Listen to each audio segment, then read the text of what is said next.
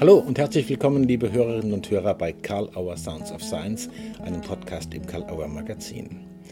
Unser heutiger Gast ist der Journalist und Sachbuchautor Steve Ayan. Er ist unter anderem Redakteur bei der Zeitschrift Gehirn und Geist. In der Reihe Update Gesellschaft erscheint im Karl Auer Verlag noch vor Pfingsten sein fulminanter Essay Was man noch sagen darf, die neue Lust am Tabu.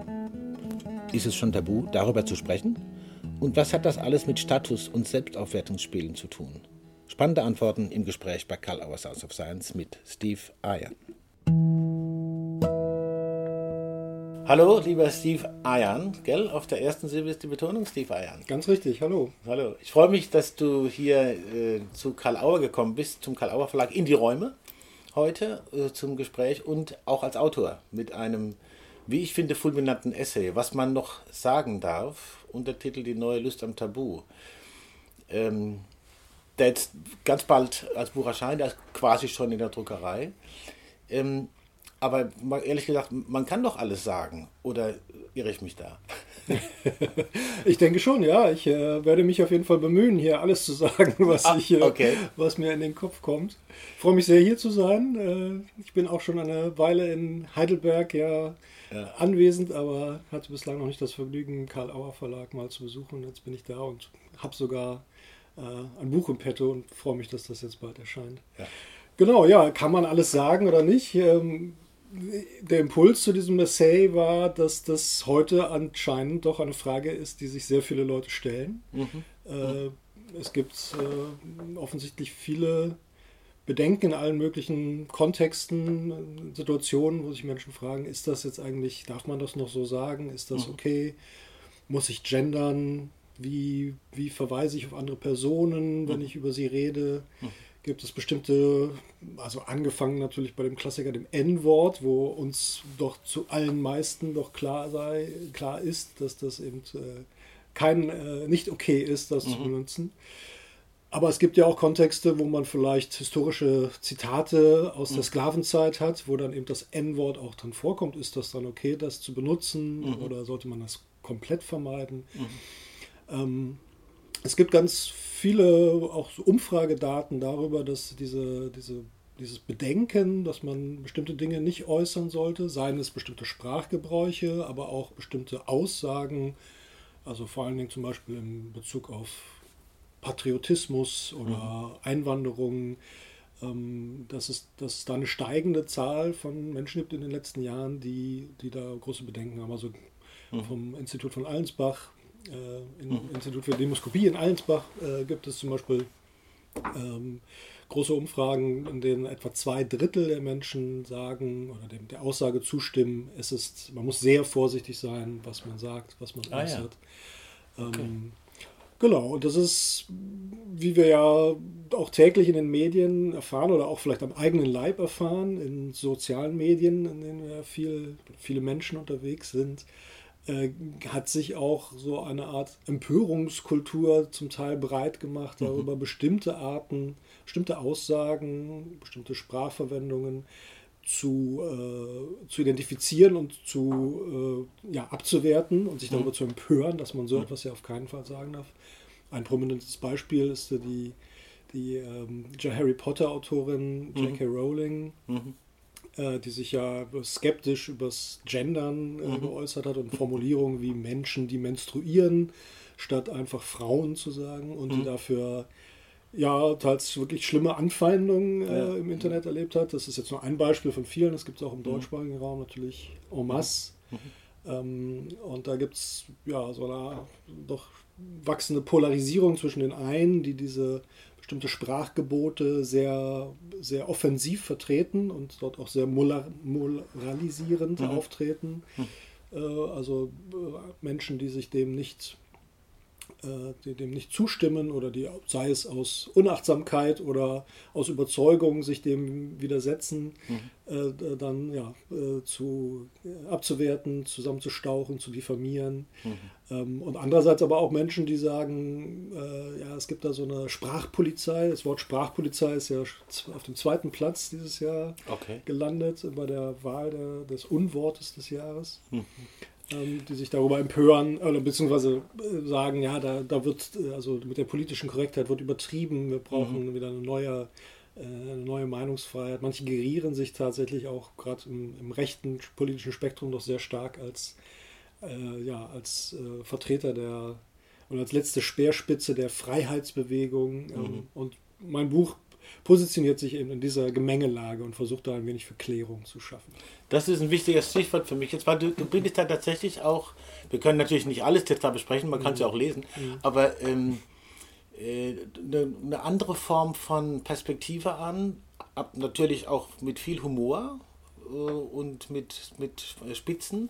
Aber wenn ich es richtig verstanden habe, ist auch so eine Beobachtung drin, jetzt nicht nur zu sagen, die einen sagen dies, die anderen sagen dies und das und das ist umstritten, sondern welchen sozialen Stellenwert hat, hat man in diesen Streitigkeiten, Status oder so. Mhm. Das fände ich ganz schön, wenn du da nochmal kurz was zu ja. sagst, weil das finde ich unheimlich griffig und, mhm. und auch provokant irgendwo, aber offensichtlich nötig, ja. das zu thematisieren. Mhm. Genau, man kann ja viele solcher Sprachgebote oder Verbote allein auf einer inhaltlichen Ebene betrachten, das wird ja auch viel getan, ist mhm. das, ne, wie, wie verhält sich zum Beispiel der Gebrauch von äh, verschiedenen Genderformen zu dem zu unseren gesellschaftlichen Verhältnissen. Wie denken wir dann anders über bestimmte Berufe, wenn wir nicht nur von Bäckern reden, sondern von Bäckerinnen und Bäckern oder mhm.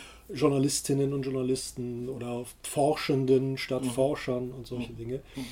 Ich finde aber, dass es wichtig ist zu bedenken, dass diese ganzen Debatten, die sich eben sehr viel auch im Internet da zutragen, nicht zu verstehen sind, wenn man nicht auch die symbolische Ebene, die das hat und die, die äh, also das Moralisieren, das Abwerten ja. von anderen oder sich selbst aufwerten, dadurch, dass man da bestimmte hehre Vorsätze ähm, mhm. äh, ja, promotet und sich also für die stark macht. Das ist nicht zu verstehen, also da, man kommt der Sache nicht auf den Grund, wenn man das nicht auch auf einer symbolischen Ebene betrachtet, die häufig mit sehr viel ja, Ironie verbunden ist, weil natürlich äh, vieles von dieser Empörung auch eine Pose ist, in der man sich gefällt. Mhm. Ähm, äh, es auch den, den, äh, also die Beobachtung gibt, dass sich ja diese beiden Fronten, von denen ich gerade gesprochen habe, so diese, die, sagen wir mal, Sprachpolizei nenne ich sie mal mhm. auf der einen Seite mhm. äh, und auf der anderen Seite diese Freiheitsverfechter, mhm. dass sich oder selbsternannten Freiheitsverfechter,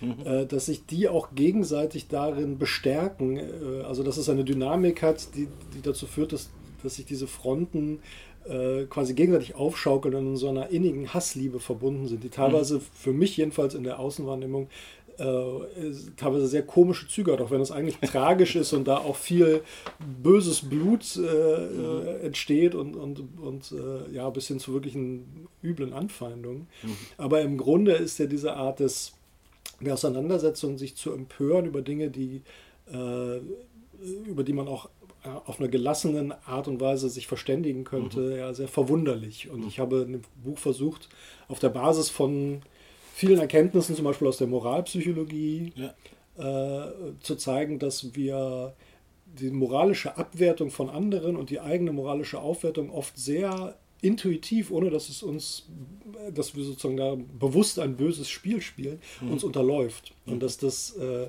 dass das ein, ein, ein, Merkmal ist, das gerade in der, in der Online-Kommunikation mhm. äh, sehr stark um sich greift mhm.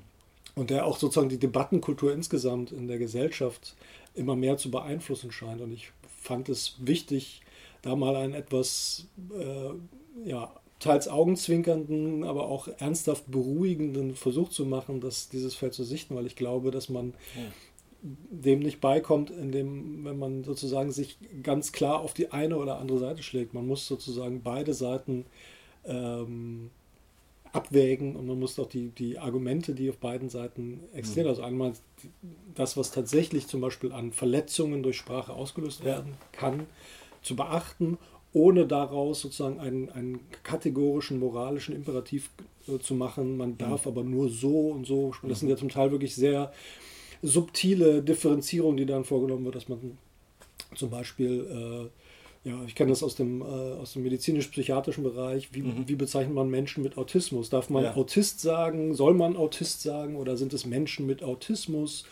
Äh, oder sind es neurodiverse versus mhm. neurotypische Menschen? Also da wird oft mhm. mit einem sehr starken ähm, also mit einer Absolutheit und mit einem starken moralischen Anspruch mhm. äh, solche Worte verhandelt, die mhm. äh, ja, wo sozusagen die, äh, ja, der Grad der Empörung äh, in keinem Verhältnis zu, der, äh, zu, dem, zu dem Inhalt dieser Debatten mhm. stehen. Und das fand ich wichtig, sich da mal ein bisschen entspannt zurückzulehnen und ja, mal in dem Buch kommen natürlich viele Beispiele aus dem Bereich vor, aus dem Gendern, aus ja, der klar. Medizin, aber auch aus anderen so gesellschaftlich-politischen Fragen, die, mhm. äh, ja, wo ich versuche, da mal ein, ein wenig äh, Ruhe in diese Debatte zu bringen mhm. oder ich finde es unheimlich erfrischend und nicht nur das, mhm. sondern ich habe wirklich das Gefühl, da ist eine besondere Art von, von äh, Beobachtungsnuance drin. Mhm. Der Eckhard von Hirschhausen hatte über, über eines deiner früheren Bücher, du hast ja schon mhm. einige Sachbücher veröffentlicht, mhm. mit viel Erfolg, und der hat mal sinngemäß gesagt, korrigiere mich, wenn ich es falsch zitiere,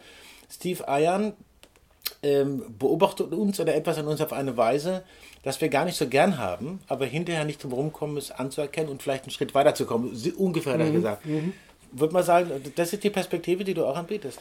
Eckart von Hirschhausen. Ja, genau. Also ich war, ich fand das ganz passend von damals, als ich äh, äh ihn mal angefragt hatte. Ich habe äh, von, von Eckart die Kolumne in Gehirn und Geist, die Zeitschrift, bei der ich arbeite, betreut. Ah, ja, genau. Mhm. Äh, und hatte dadurch regelmäßig Kontakt mit ihm und äh, hatte ihn dann gefragt, ob er nicht zum einem Buch, was ich damals in der Planung hatte, gerne so ein Statement abgeben würde. Das war letztlich, äh, Steve Iron schreibt gern über Dinge, die wir nicht hören wollen, aber hören sollten. das ist ein, ein, Kompliment, was ich schön eckhartisch, ja. augenzwinkernd fand. Ja. Ähm, und was die Sache auch gut trifft, das ist, passt auch sehr gut zu der Thematik der Tabus und der Moralisierung, weil nämlich mhm. dieses, diese, dieses äh, Spiel um moralischen Status, der ja. vielen dieser Diskussionen zum Grunde liegt, äh, war also maßgeblich darauf basiert, dass man sich kann nicht die Blöße geben darf, dies als bloßes Spiel darzustellen. Das ist mhm. etwas, was man nicht hören mag, wenn man sich moralisch äh, echauffiert über irgendeine Sache, die ein vermeintlich äh, mhm. äh, irgendwie dummer oder unaufgeklärter oder gar boshafter Mensch im Inhalt mhm. postet, dass, die, äh, dass man das sozusagen benutzt, um sich selbst besser zu fühlen. Mhm. Platt gesagt. Das kann man mhm. natürlich noch viel weiter, da kann man noch sehr viel mehr dazu sagen und das ausdifferenzieren, aber ähm, diese, diese, äh, dieses, dieses Streben danach, einen persönlichen, einen, einen Status der moralischen Integrität sich selbst zuzuschreiben, der sehr stark darauf basiert, dass man den Status von anderen abwertet. Das ist ein, äh, ein Spiel, das sich auch in Studien zum Beispiel sehr, äh, sehr häufig zeigt und sehr, äh, also in der psychologischen Forschung spricht man da von Moral Self-Enhancement, also moralischer Selbstaufwertung. Mhm. Ähm, und dieses Muster basiert im maßgeblich darauf, dass man dieses Spiel nicht transparent macht. Wenn ich sozusagen zu erkennen gebe, dass ich das ja nur zum Zweck tue, mhm. um mich aufzuwerten, um mich gut zu fühlen, dann äh, konterkariert das den ganzen, den ganzen ja. Ansatz. Und das ja. äh, insofern äh, ist es tatsächlich auch so, dass wir ein gewisses, also schon wenn ich etwas als Tabu bezeichne, mhm. kommen ja Leute, die sagen, naja, aber das ist ja kein Tabu, es verbietet dir ja keiner so, ja, so genau. zu sprechen. Mhm. Es gibt nur gute Gründe, es nicht zu tun, weil du damit andere verletzt, weil das weil das sozusagen historisch vermintes Gelände ist und so mhm. weiter. Ähm, äh, genau, also es gibt diese, es gibt ja durchaus inhaltliche Erwägungen, die man da auch äh, ins Feld ziehen kann, aber wenn man äh, sich sozusagen auf den auf so einen, so, einen, so einen absoluten Wahrheitsanspruch einlässt und gar einer Differenzierung mehr vornimmt, weshalb wurde vielleicht etwas gesagt, was Mhm. Also ein, ein gutes Beispiel sind auch solche Fragen wie, woher kommst du denn, wenn man jemanden, der schwarz ist oder asiatisch aussieht, fragt, mhm. wo ja auch häufig dann der Verdacht, solche Fragen gehen einfach gar nicht, weil das ist eben Rassismus. Mhm. Ähm, wenn man dem aber im Gegensatz, naja, es kann ja auch sozusagen jemand einfach eine offensichtliche Differenz zu so einer mhm. Art äh, in Anführungsstrichen normal deutschem da, äh, Aussehen mhm. mhm. annehmen und dann mit Interesse danach fragen, woher die man ursprünglich oder die Familie ursprünglich mal kommt. Das ist für manche ein totales äh, No-Go mhm. äh, mhm. und wird also äh, sehr stark angegriffen und über diese Art der, des Angriffes, der letztlich dazu dient, sich selbst in einer bestimmten, ja, in einem moralisch sehr positiven Licht zu zeichnen. Das ist eine, ja, so ein Muster, was in dem Buch eine große Rolle spielt und ja. was sich auch in anderen Bereichen, also überhaupt, ich habe sehr viel auch schon in, in anderen Kontexten über, ähm, über Selbsterkenntnis und Selbstaufwertung geschrieben mhm. und äh, begegne da sehr oft diesem Phänomen, dass Menschen das nicht, äh, das nicht sozusagen akzeptieren können oder das ihnen intuitiv einfach Unbehagen betreitet, mhm. diesen, diesen zu, zu, anzuerkennen, dass wir nahezu alle äh, eine starke, man nennt das Positivity Bias, also eine sehr mhm. positive Selbst- äh, Verzerrung haben in unserer Wahrnehmung. Und die sagen, wenn man dann Studien darüber anführt, dann sagen die, ja, aber das wurde ja alles mit Amerikanern gemacht. Die Amis sind ja sowieso alle so, äh, so narzisstisch oder stellen sich halt gerne doll da. Aber nein, ich selbst kann mir das gar nicht, bei mir selbst kann ich das gar nicht vorstellen.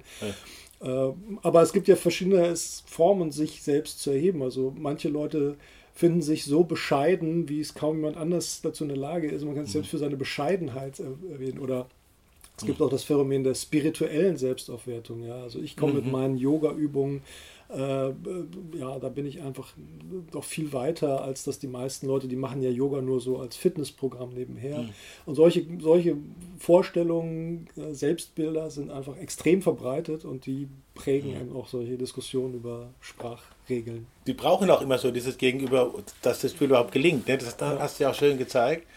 Mhm. Ähm, also diese Perspektive, ich habe es übrigens gemerkt, mit dem Hirschhausen-Zitat, ich habe es gemerkt beim Lesen, dass ich manchmal gedacht habe, will ich eigentlich nicht wissen, aber ich, gut, dass ich es jetzt weiß oder gut, dass ich so, dass ich dieses Angebot kriege, so, so auf mich selbst zu schauen und auf das, in welchen Umfeldern ich lebe oder mich bewege.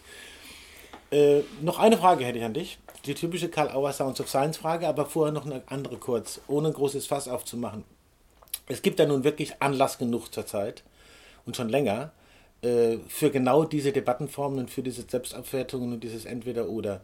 Was glaubst du ist zur Zeit, dass, wenn du es beantworten willst, mhm. eine Art von größtem Tabu und macht äh, besonders Schwierigkeiten in diesen Auseinandersetzungen? Wo würdest du das verorten? Zum Beispiel im politischen Bereich.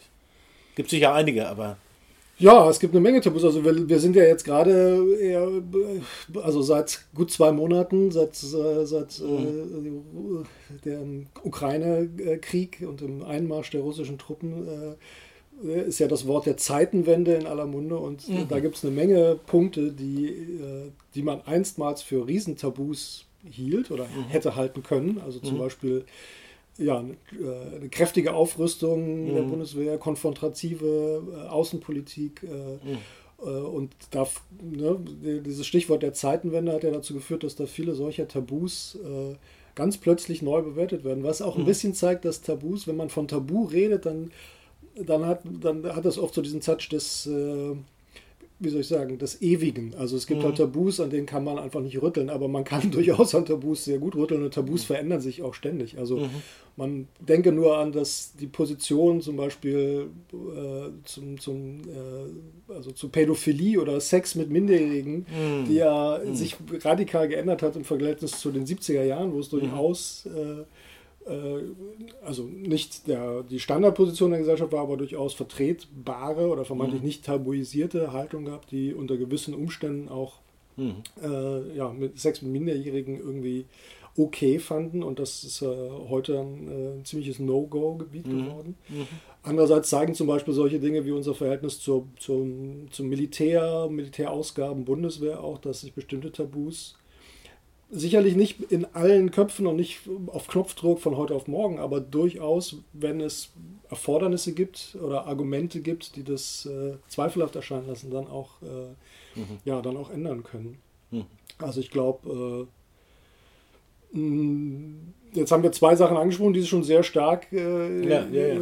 tabuisiert sind. Ich mhm. glaube, dass ein, ein Grundstrom in der Debatte äh, zu den Fragen, die ich in dem Buch stelle, ist mhm. sozusagen diese, die Vorstellung des unbedingten Wohlwollens und des nicht verletzenden, des sensiblen Umgangs miteinander. Mhm. Das ist etwas, was ich in unserer heutigen Zeit als ein sehr, also als so, ein, so eine Grundströmung, die viele Tabus äh, wie soll ich sagen, vielen Tabus Energie gibt, ist, mhm. dass, es, dass das eine, etwas ist, was wir nicht zulassen wollen oder was uns mhm. sehr großes Unbehagen bereitet. Also die mhm. Vorstellung, dass man jemanden anders mit einer Meinung, mit einer Haltung oder mit einer Sprechweise konfrontiert, die, die dem derjenigen äh, missfällt. Mhm. Das ist ein sehr ist zunächst einmal eigentlich eine sehr, äh, wie soll ich sagen, eine fortschrittliche, moderne Sache. Wir wollen mhm. einander nicht zu nahe treten, wir wollen uns nichts zumuten.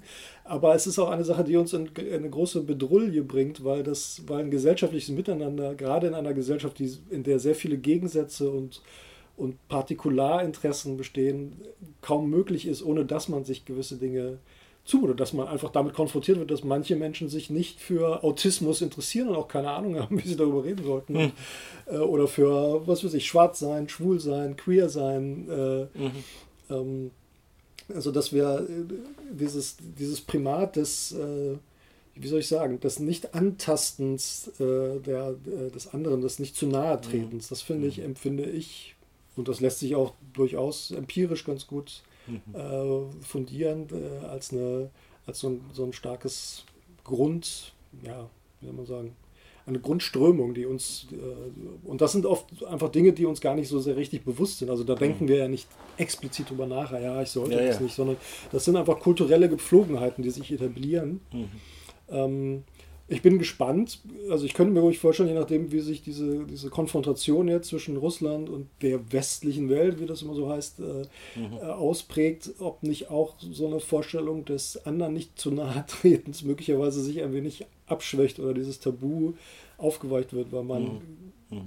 doch durchaus jetzt sich in ja, äh, Positionen annähert, die das manchmal für erforderlich äh, ansehen, dass man äh, klare Kante zeigt, dass man Leuten auch Dinge zumutet, auch, dass man auch wirklich gegen Gegnerschaft äh, mhm. explizit mhm.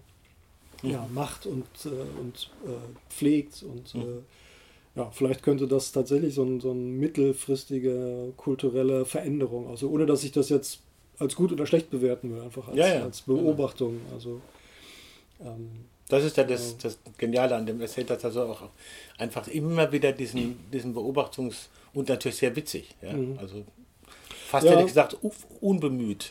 Ja, ja ich versuche ja letztlich äh, sozusagen mir selber auch in dem Essay über, äh, über einige der Mechanismen, die dabei so wirken, klar zu werden mhm. und äh, habe mich tatsächlich auch bemüht, äh, ja, mich jetzt nicht sozusagen auf die eine oder andere Seite dieser Debatte zu schlagen. Ich glaube auch, dass viele Menschen tatsächlich nicht zu, äh, auf diesen Extremen sich einordnen. Also die, mhm. die, die starke, also die, die woke Community, wie man das auch nennt, also die, die tatsächlich sehr stark darum bemüht sind, bestimmte Gebote zu beachten und, äh, und sich sehr viel darüber, da, darin engagieren, mhm. ist eine relativ kleine Gruppe im Kern und die andere Seite, diese, sagen wir mal, rechtspopulistischen, AfD-nahen, vermeintlichen Freiheitskämpfer, mhm. äh, die auch dieses, die, die Tabuisierung der anderen benötigen, um sich selbst aufzuwerten, das ist auch eine relativ überschaubare Gruppe. Und der eigentliche Schwerpunkt der, des Themas, finde ich, oder der, der eigentlich wichtige Punkt ist, was tut sich eigentlich in der Mitte? Wann haben wir das Gefühl, was man nicht mehr sagen darf? Äh, und, und nach, welchen, ja, nach welchen Kriterien bewerten wir das? Und welche impliziten, also unbewussten ähm, äh, ja, Abwägungen spielen dabei eine Rolle? Mhm. Und wenn man sich das mal, ja, insofern passt eigentlich das Ilschan-Zitat sehr schön, weil es eben darum geht, Dinge bewusst zu machen, die wir uns nicht unbedingt gerne bewusst machen wollen, aber mhm. sie sind, glaube ich, sehr erhellend. Und mir hat es einfach Spaß gemacht, das zu schreiben. Und äh, ja, ich hoffe, es, es macht auch den Leserinnen und Lesern Spaß, sich da in dem einen oder anderen Punkt wiederzuerkennen. Uns macht Spaß vom Karl Auer Verlag, es zu verlegen. Ich danke dir sehr dafür. Letzte Frage, ganz kurz, mhm. Klassiker bei uns bei, bei Sounds of Science. So im, im, Vorgespräch äh, oder in der Vorbereitung denkt man immer so, ah ja, das wird bestimmt thematisiert oder das kommt vielleicht und das kommt vielleicht. Und dann kam das jetzt gar nicht, wo du gedacht hast, hm, die Frage hätte ich gern gehabt. Oder auch, dir ist was eingefallen und du hast es links hingelegt und jetzt liegt es da noch. Wenn das der Fall sein sollte, wäre jetzt Gelegenheit, noch das kurz anzuschauen und noch ein Statement zu machen oder auch nicht.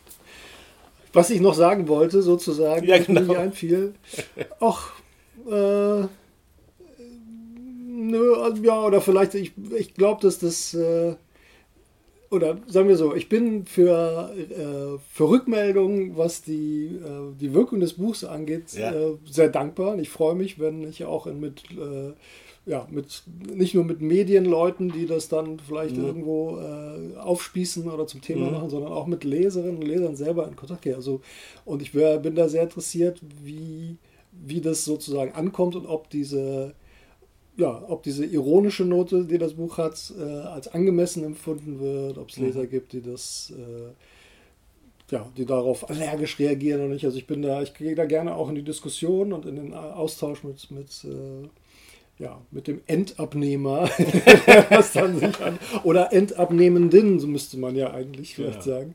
Ja. Genau, also ich freue mich da auf Feedback jeder Art und ähm, ja. das. Okay. Steve Eiern, vielen Dank für deine Zeit, für das Gespräch, fürs Buch nochmal im Namen des Verlages und aller Leserinnen und Leser. Und bis bald. Demnächst machen wir ein Gespräch mit dem Rhein-Herausgeber Matthias Eckhold von der Update-Gesellschaft.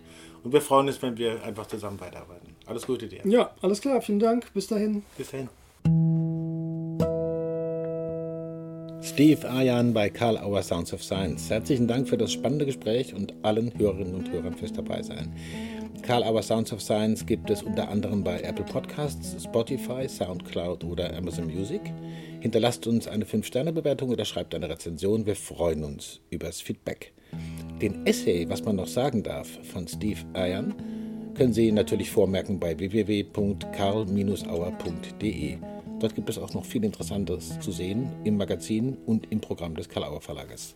Danke nochmal und bis zum nächsten Mal bei Karl Auer Sounds of Science.